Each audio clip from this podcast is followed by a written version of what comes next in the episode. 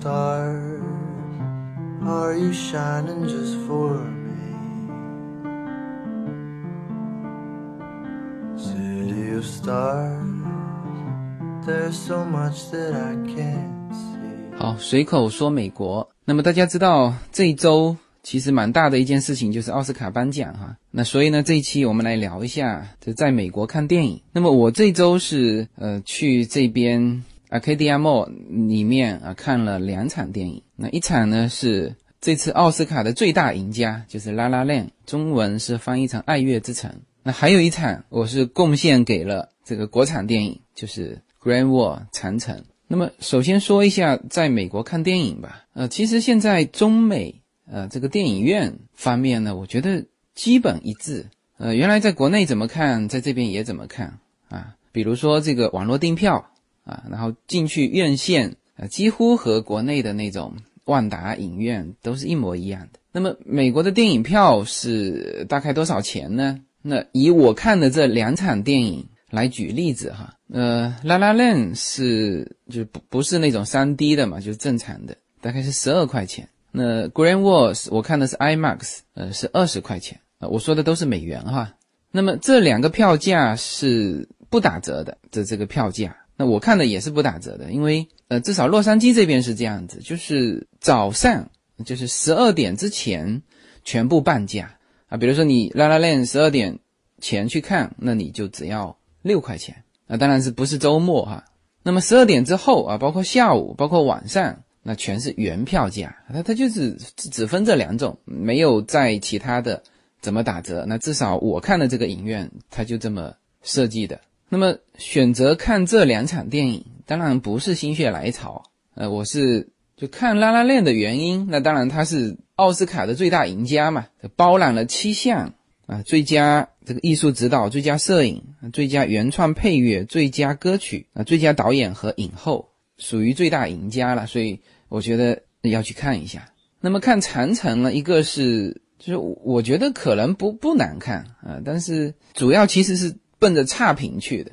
什么意思呢？就是我觉得看一看有没有像这边的评论啊，或者国内的评论、美国的评论评论的这么差啊，就是冲着这个去的。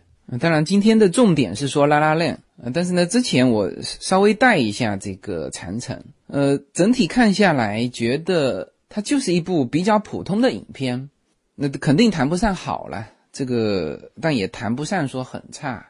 那么，首先先大致的说一下这两个片吧，呃，这两个片呢都属于呃不需要放字幕的，呃，因为我看的就是没有字幕的电影，呃，这个拉拉链呢，当然它。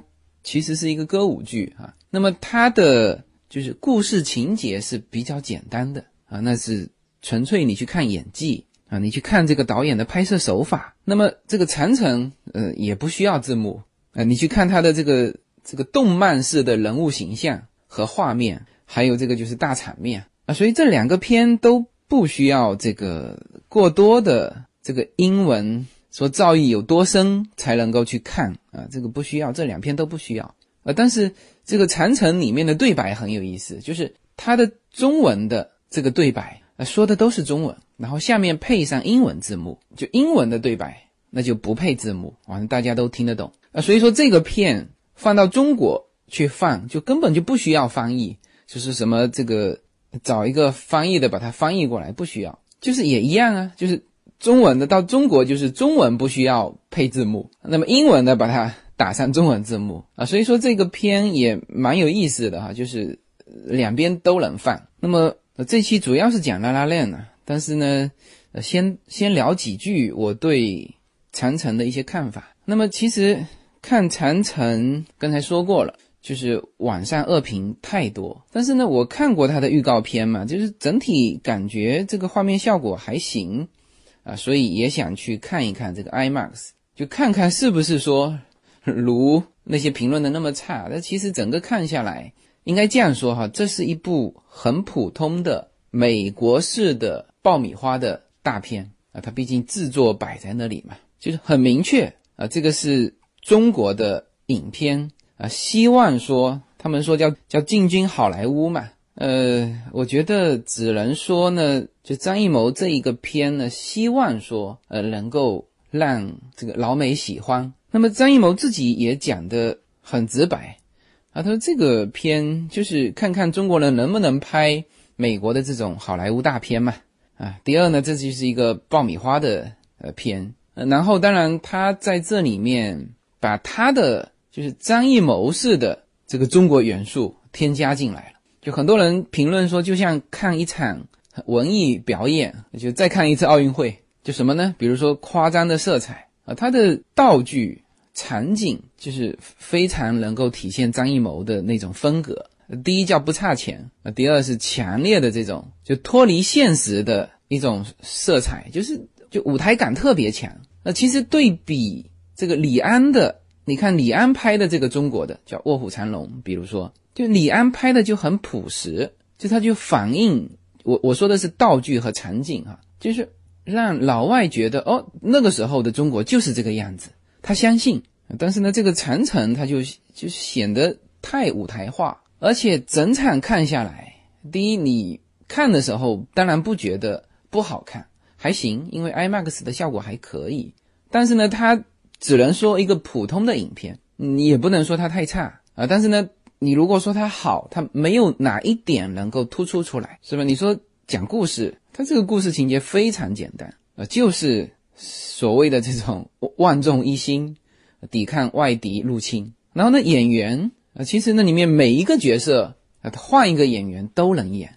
然后你说演技啊，不需要演技，这片完全不需要演技啊。你说这个大场面，我感觉呢，就像一个就是那种电脑游戏的片头。那现在其实很多电脑游戏做那个片头做得非常好，是吧？这就是感觉很一部很平庸的一部作品。啊，当然，张艺谋自己也说了嘛，他说，反正这个大家有这个想法，说，哎，这个我们去看看是不是呃，中国自己的导演拍一部这种的好莱坞片啊，去尝试一下这个美国市场，呃，花了一亿多，整个全球票房两亿多，应该还不算亏本吧？那作为第一次的这种大片式的这种尝试，呃，大家呢也就不用诟病太多，因为也没什么好诟病的，他的。整个拍摄就整个电影就是按照你好莱坞的流程来的呀，是吧？剧本就是属于那种是他们之前说要编一个软件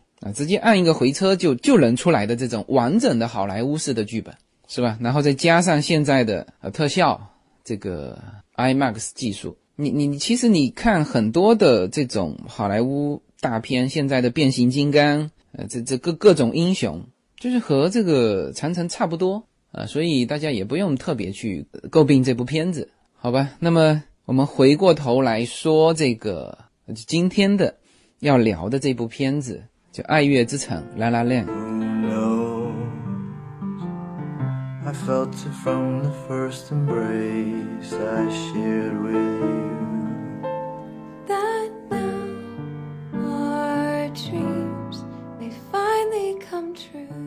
大家好，二零一七年我将继续更新我的移民专辑。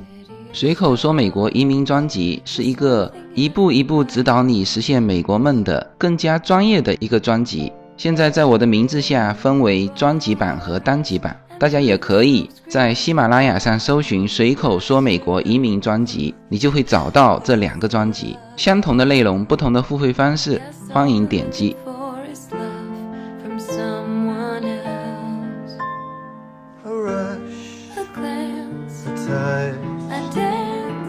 呃，那这个片子当然是这一届奥斯卡的最大赢家，呃，但是就很可惜的就是，或者说比较有争议的就是这个最佳影片，呃，被这个《Moonlight》呃，中文翻译成是叫《月光男孩》，呃，最佳影片给了他呢，很多人说这个是有政治色彩。那么就是最佳影片给谁这个事情上，我觉得有可能有政治色彩。啊，就是所谓的政治正确。现在美国讲政治正确和中国是反过来的哈。中国讲政治正确是叫维护这个领导啊，美国现在这个政治正确是恰恰反过来的。所有人以能够去呛这个川普为豪啊，包括那个梅姨啊，其实这一点我是不太认可的。这有点像什么？这有点像我们以前的那个明朝啊，所有人都要去做，就是特别注重自己的名节啊，然后你故意去呛这个皇帝，然后最最好被皇帝五马分尸，然后哎保全了自己的名节。就这个时候，有的时候就过了，知道吗？呃，包括这个奥斯卡这个颁奖典礼上去捧那个梅姨，就这个事情就干的有点过了。就我用四个字说，叫做这种标榜清高。那其实很多社会问题是很现实的，而不是那种很理想化的说这个要要接受难民啊，要有这种普世的情怀。很多社会问题很现实的。我前几天不是看了一篇文章吗？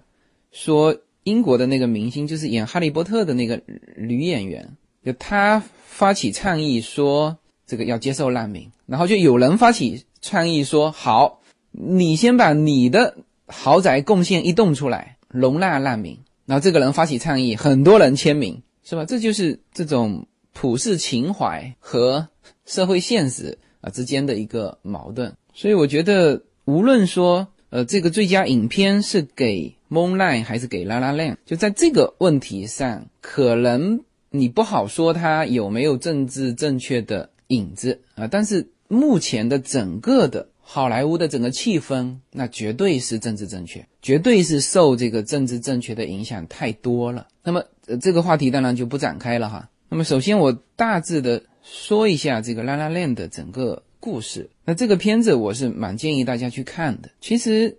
这个片子的故事情节非常简单，就是男女主人公相遇，然后相爱，然后分手，然后多少年之后回头又相遇，然后有一些遗憾，就是这么简单的一个故事情节。当然，这个歌舞是，呃，贯穿了整部影片。好像说它是向几个致敬吧，就是向这个歌舞剧致敬，向老电影致敬。那其实这一片呢，值得称道的还有就是说，就是年轻人的崛起。导演三十三岁，这个获得最佳女演员的，就是影后的二十九岁啊，全是年轻人啊。但是呢，年轻人又能够向这个老电影致敬啊，还还拍的真的很好啊。所以说这个，呃，之前确实是。呃，最佳影片的一个大热门。那么我觉得，就看一部电影啊，像比如说《长城》，那看完就算了。那像这个《拉拉链》，你看完之后，确实是在最后那一刻会感动一下。然后呢，在整个过程当中，他其实导演的手法都是那种淡淡的啊，他们的相遇啊也是非常平淡的啊。先是在高速路上堵车的时候啊，这个第一次见面啊，第二次见面。就是在啊一个咖啡厅，男主人公弹的一首曲子吸引了这个女主人公，女主人公叫叫米娅。那么后来呢，呃又见面，就开始恋爱啊，然后呢就生活在一起。那么他们的争吵啊，其实也是就不是那种很大的事情啊，就是女主人公，呃，就是这个米娅觉得这个男主角呢应该坚持自己的这个爵士的那个梦想，但是男主角呢，这个这个梦想。不能当饭吃啊！啊，他希望给女主角一个稳定的生活，那所以他就改变了自己的这个爵士的这个风格啊，跑去做这个流行乐啊，就是这么一个其实就蛮小的一点分歧。就关于这个事情，我待会讲一个叶子闺蜜的一个故事哈。那我先把这个故事情节讲完，呃，然后呢，由于这个分歧啊，有一些误会，就分手了。那么就在他们分手的时候。男主角呢接到一个电话，是告诉这个女主角米娅有一个就试镜的机会。那当然，女主角是一直在试镜，哈，不断的失败啊，所以就很多好莱坞的这个评委啊，整个就是好莱坞界吧，就特别推崇这个片子，因为所有的人都遇到米娅的这个过程，就是他们叫落漂嘛，那个北京叫北漂，这边叫洛杉矶叫落漂，落漂很多人都是这种，怀着一个梦想。来这边就是想进入演艺界嘛，就很多人在洛杉矶都是这样，就是说他是很有才华的，就是这个人是做好充分准备，可以具备这个明星的这个能力的啊。但是呢，其实他们等的就是一个机会。那么最后这个机会是这个男主角呃收到了这个电话，然后他告诉这个女主角，然后最后这个试镜成功了。然后这个时候的这个导演啊，在处理。这段故事，就是最后的这可能不到二十分钟吧，这个片子是处理的最好，就他也没有去就表现说这个米娅面试成功了，那很快速的这画面就带进了这个男女主角的一段对话，那就是说。因为他们之前已经分手了嘛，那就非常淡淡的聊了一下他们自己各自的未来，然后呢，镜头就迅速的切换到五年之后，呃，大家在还完全没有这个接受这个五年有什么变化的时候，他就把这个五年的变化就展现出来了。米娅和另外一个男人，呃，有了一个家庭啊，甚至有小孩了。那么他也在自己的演艺生涯上获得了非常大的成功，就已经变成一个大明星了。这属于他。影片开头那种很很羡慕的那种大明星，已经成为那种人了。然后呢，有一次堵车，就阴差阳错拐到另外一条道的时候，就发现了这男主角现在已经开的这个爵士的这种音乐吧。呃，那这个事隔五年，这两个人又再度相遇。这个时候是影片最令人感动的。这个男主角呢见到女主角，然后呢就到这个钢琴前。呃给他弹了一曲他们第一次见面的时候的那个曲子。那这个时候，这个场景瞬间回到五年前，就是以一种时光倒流的方式，而且呢，就是把他们之前遇到的那些误会、遇到的那些所有的那磕磕碰碰、不开心，就全部把它纠正了啊！以一种就是非常美好的、理想的方式来演绎这个故事。啊，当然啊，他们相爱，然后没有这些误会，然后结婚啊，然后那个孩子是是他们两个的孩子，因为影片之前有一段是她和另外那个现现任的这个丈夫的孩子啊，他就把他时光倒流回去说，呃，这个演绎下来是是他们的孩子啊，每一个镜头都和他现在的生活就两个人美好的生活去重叠，因为他们两个现在都过得很好，女的实现了自己的梦想，哎。成为了他自己为之奋斗的那种明星啊，非常呃之前非常羡慕的那种明星，就是他事业有成。那么这个男的呢，也实现了自己的理想啊，终于能够为这个爵士乐的这个发展呃，能够起到他自己的力量啊，就是开了一个音乐吧啊，然后呢也很有人气啊，应该也是在当地小有名气。就两个人其实都发展的很好。那么如果说他们俩的感情没有发生这个误会、分歧，最后导致分手的话，那么两个人完全是可以用这个导演在这个男主角弹钢琴的就往下来设想的这种场景，就真实的他们的生活可以以这种设想的场景这演绎下来，那是非常幸福的一件事情啊！但是现实是。这个时候，他是和另外一个男人，就一切都没有发生变化哦。呃，他的演艺生涯很成功，男主角的事业也很成功，是吧？唯一的变化就是身边的那个人啊，不是自己曾经心爱的那个人，这是唯一的变化，也是这部影片到最后给你带来的那个就淡淡的一个遗憾。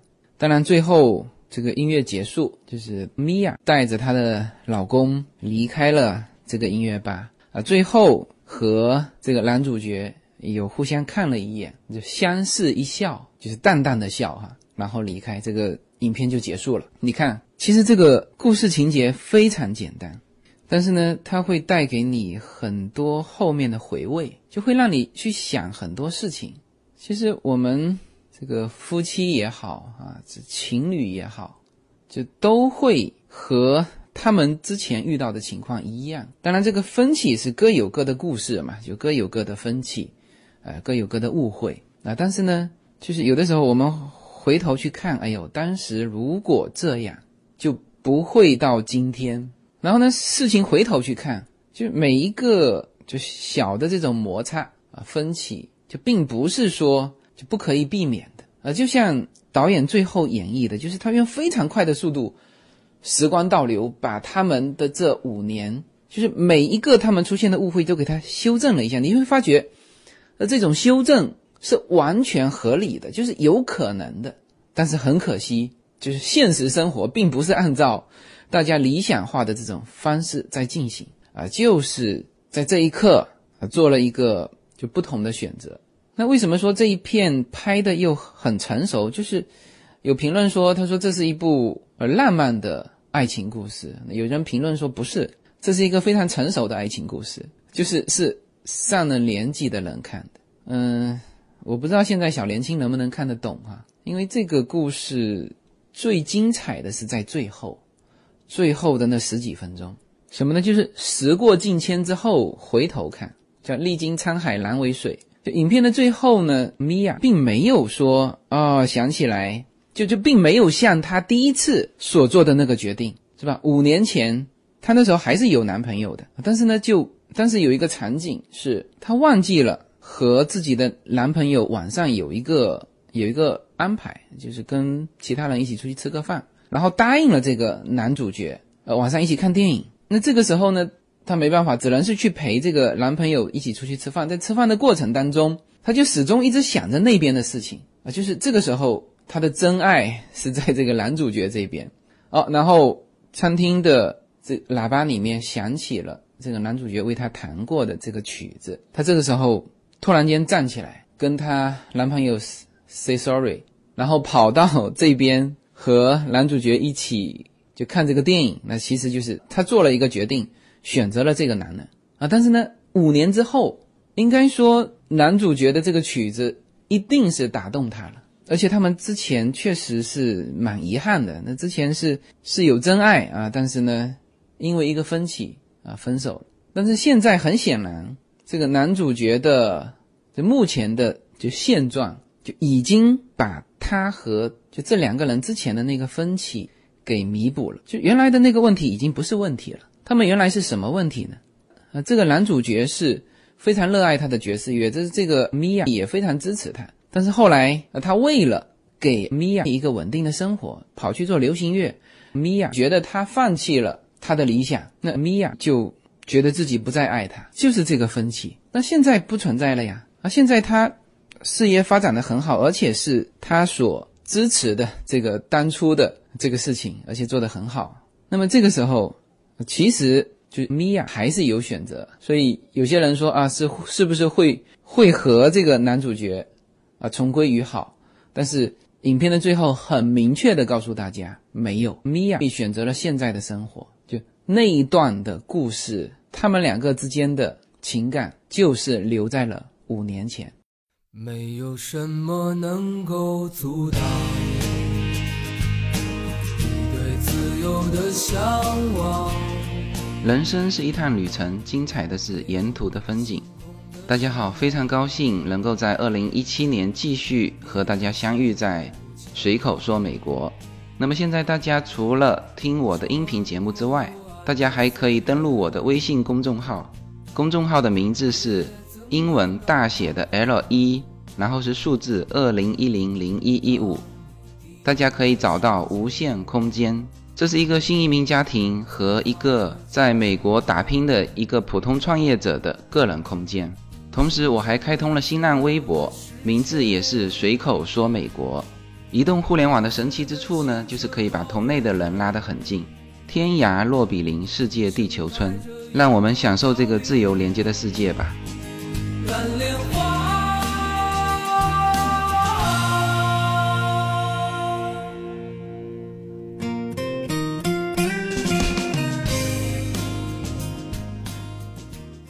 这是一个非常成熟的爱情故事啊，绝对不是很浪漫的爱情故事。嗯，其实情感就什么叫做成熟，什么叫做浪漫？呃，浪漫是那种，就像米娅五年前就放弃她的男朋友，就是不顾一切的啊和这个男主角在一起，那个时候是浪漫。而五年之后，这个时候是成熟。啊，当然有人说，那他们不是真爱吗？那是是真爱，但是这个真爱是五年前的真爱。你你不能说就米娅和她老公不是真爱吧？就是人家也是真爱。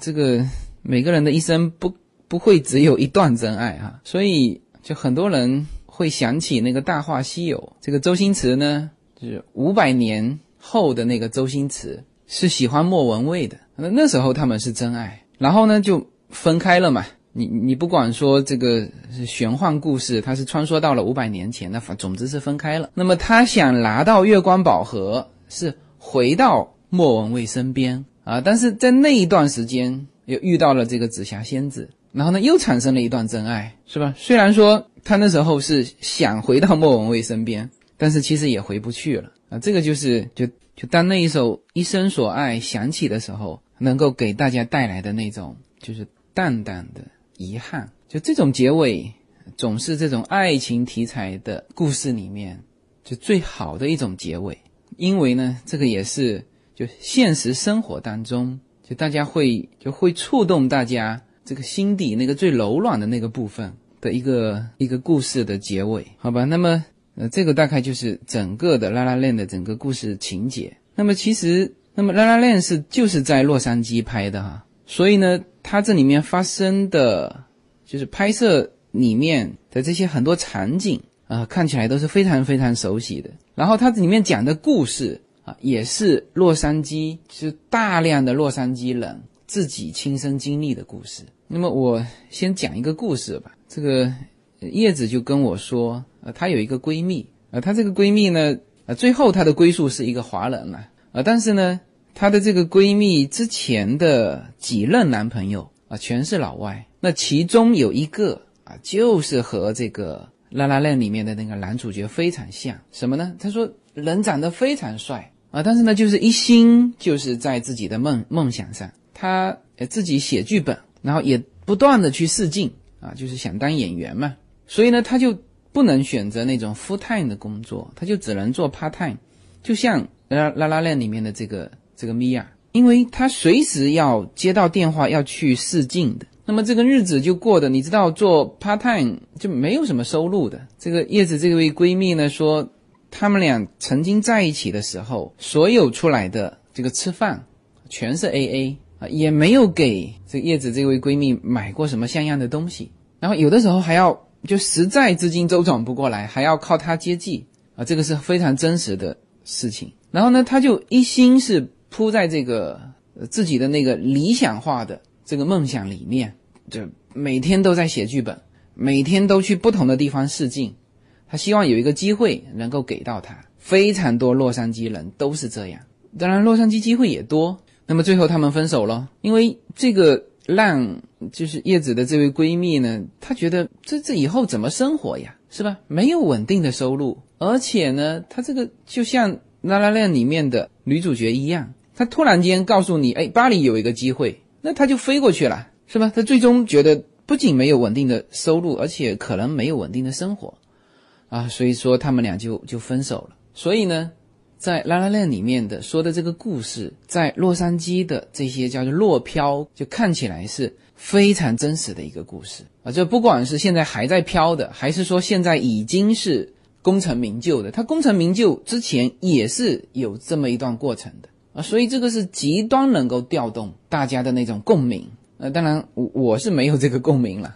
但是呢，电影里面的很多场景是给我带来共鸣，嗯，所以呢，这篇看完啊，我就就更加喜欢这个洛杉矶这个城市，因为它它整篇都是在洛杉矶拍的啊，比如说大家非常熟悉的就格里菲斯天文台，格里菲斯天文台是我应该去了不下十次了，然后我所有介绍这个来洛杉矶的朋友，我其实两个点是。都是介绍他们去的嘛，一个就是格里菲斯天文台，还有一个就是就是 Huntington Library。那么这个男女主角在天文台里面的这个一段戏啊，看到那个场景真的是呃非常熟悉。还有什么场景呢？啊，就是比如说这个海边有一个长廊伸出去，夕阳。其实那那那个时候拍的是夕阳刚刚掉下去那一下，天空是呈现紫色的。呃，大家不要以为。电影里面把这个这个颜色给它做了颜色哈，不是哈，它就是紫色的，就是你要等这个太阳完全落下去，就刚刚落下去的那一刻，整个天空啊，它不是蓝色的，就是紫色的。然后你如果用相机去拍的话，就能拍得出那个紫色，紫色和嫣红色，然后大海，然后长蓝，就那个场景我也拍过啊，就是沿着洛杉矶整个海岸线。你都可以看到这种的海景，啊，棕榈树、沙滩、大海，这个紫色的天空，还有这个这个海边的这个长廊，就伸出去的这个走道，就木头搭起来的这个这个走道。那我看到那个场景的时候，我之前以为是就非常像我呃曾经去过的那个呃，就是靠近就洛杉矶最靠近 San Diego 的那个那个区域，那边有一片海，就是跟这个一模一样。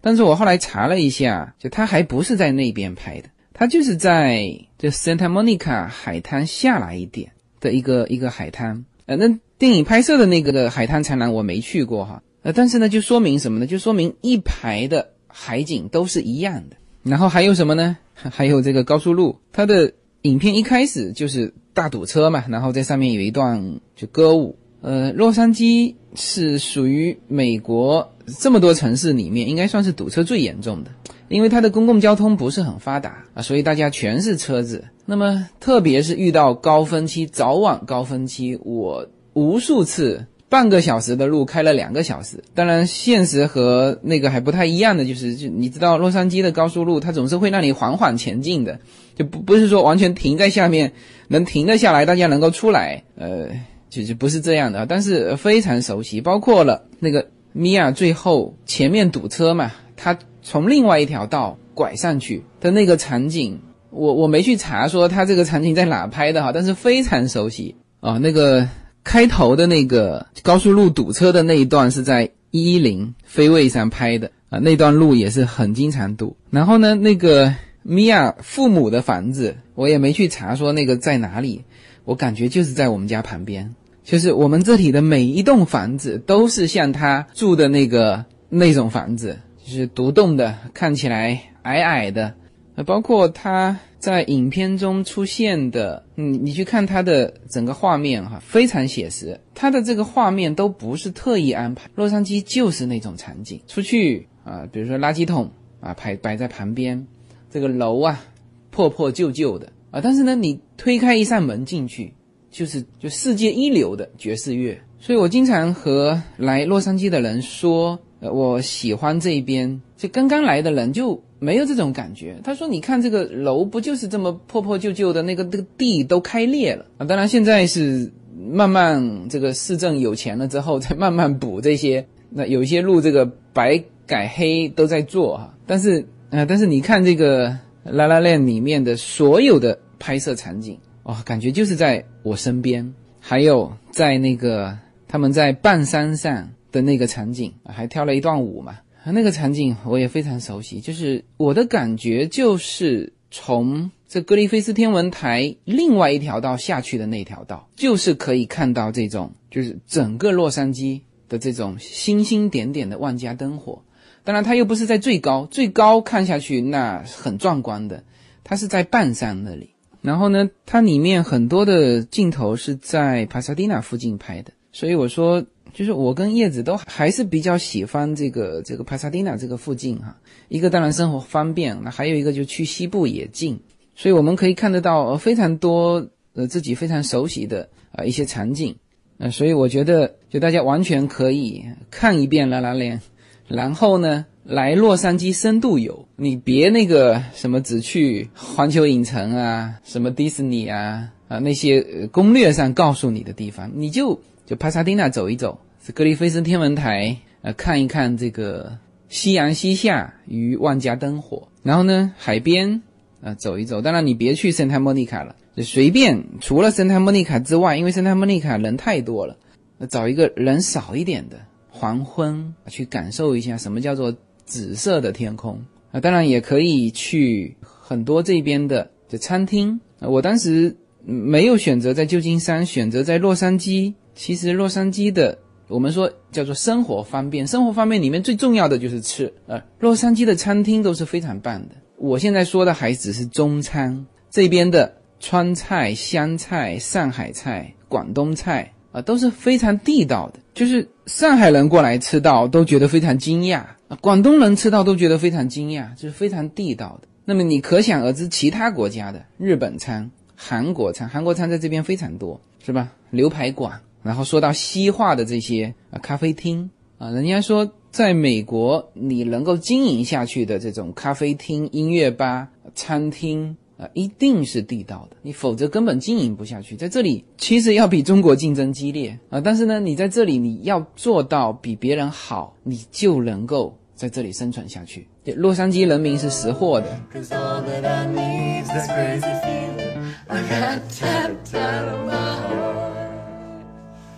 Think I wanted to stay. 二零一七年。Yuna Story Time 将继续更新，在这里，Yuna 将用她纯正的美国英语为小朋友们讲故事，以及她身边发生的好玩的事情。大家可以直接在喜马拉雅上搜寻 Yuna Story Time，Yuna Y U N A 故事时间 Yuna Story Time，大家可以直接收到这个专辑。欢迎小朋友们点击收听，在这里，您的孩子将和 Yuna 共同成长。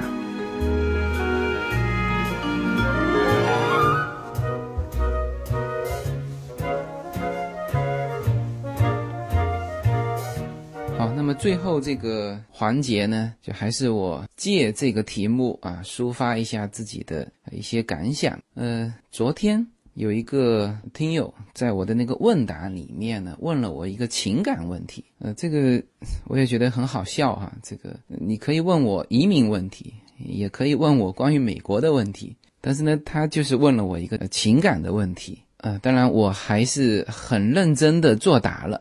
然后呢，他他还是公开的在那个问答，就是付费的那个十八块钱的那个问答里面问的，因为他这个问题已经公开了嘛，说我我就可以说嘛。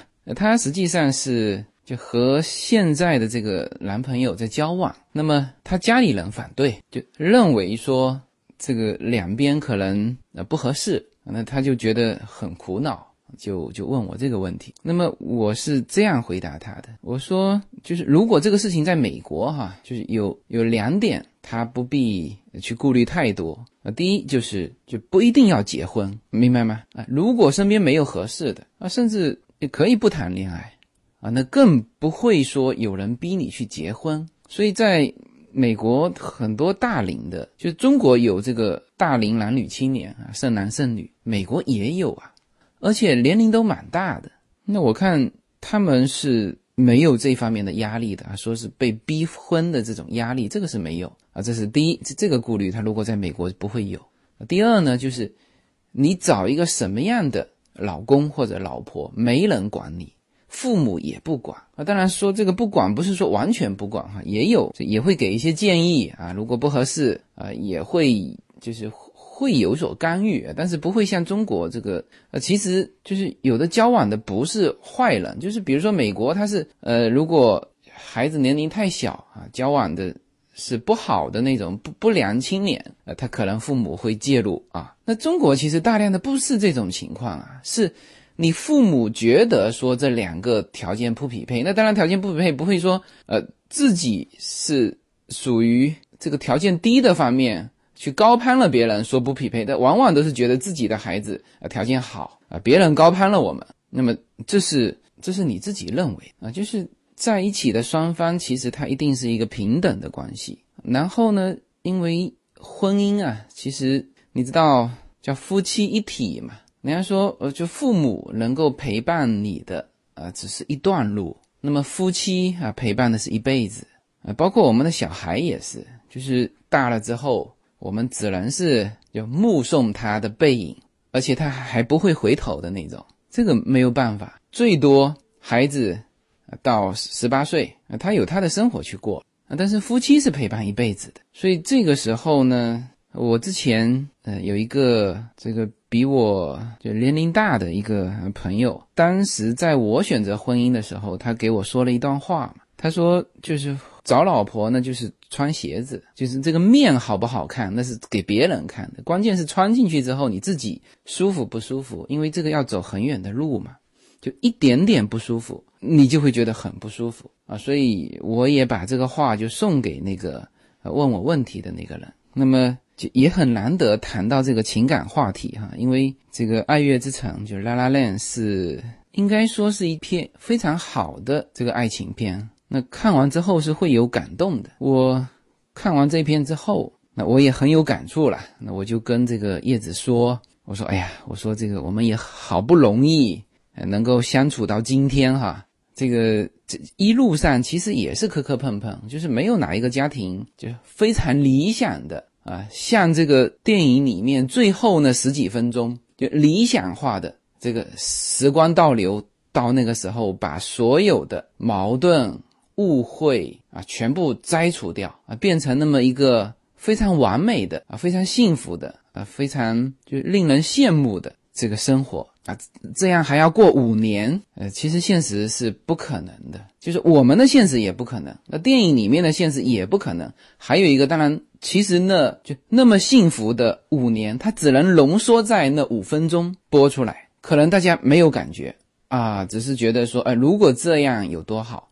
那么真实的情况，没有哪一个生活是没有误会、没有磕磕碰碰啊，没有分歧。我之前。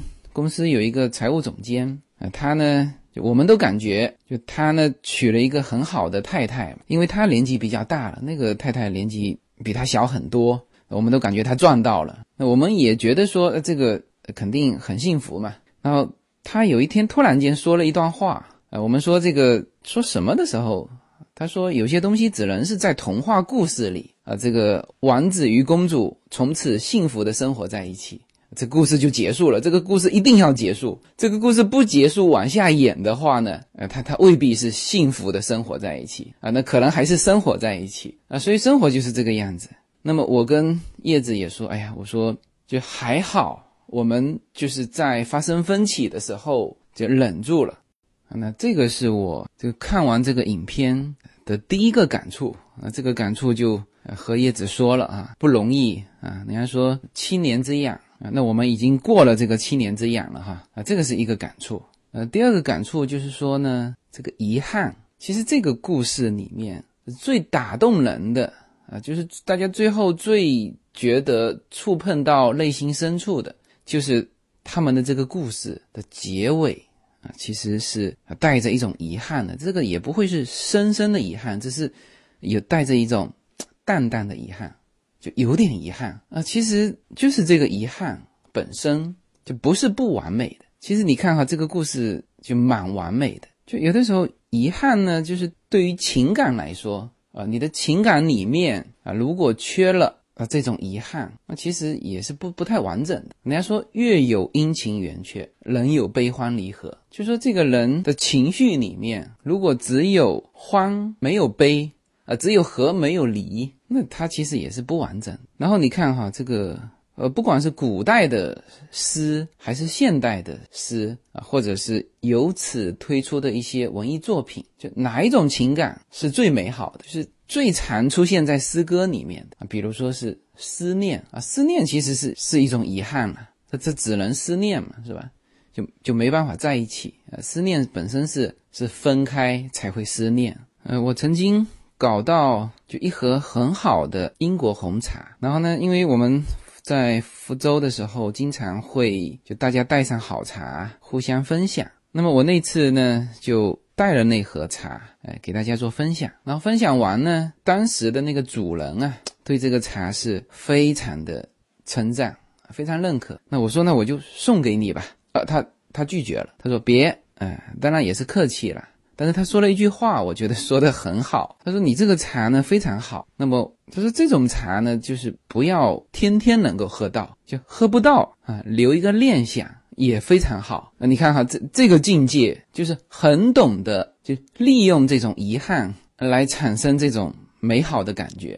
所以我有的时候也会有这种感悟了，就是很多事情很难十全十美，就很多事情呢会留有遗憾。”但是呢，就是说，就有遗憾，才有就是奔着那个不遗憾的那个方向而去的那种领悟。你看哈，这个米娅呢，她在最后的这个环节啊，这种演绎是做的非常对的。那么她和男主角在他们那个五年前的那段感情里，其实他是就当然两个都没有把握好。到了五年之后回头看啊，确实是有遗憾啊，但是呢。我相信他会把那一段的遗憾带到现在的婚姻生活里面来，他就能够更成熟的来处理现在的这个情感生活啊。所以，就有的时候观众会在最后觉得，哎呀，这个好遗憾啊。他们俩应该再在一起啊。其实再在一起没有现在这种状态美好。那个如果选择再在一起，还不知道要多多少事情。那无论是在现实生活中，还是在这个故事中，你想想，这个编剧怎么往下编啊？所以这个故事呢，就到这里结束啊。这是这最美好的一种故事结尾。这个我我说到这里的时候呢，可能大家会啊会想起很多人，会想起很多遗憾。那这个呢，我只能说，第一，呃，我们是过的是现实生活。啊，不是童话故事啊。第二，遗憾本身也很美好啊。呃，就像我那个朋友说的啊，凡事呢，无论是对于某个事物啊，或者是对于某个人，其实你留有一个念想，就放在自己内心的最深处啊，其实也是非常美好的一件事情。好吧，那这一期这个影评《La La Land》就写给洛杉矶的情书就聊到这里。好，谢谢大家。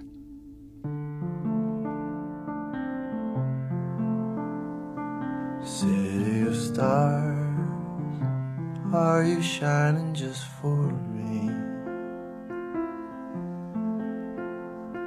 City of stars, you never shine so brightly.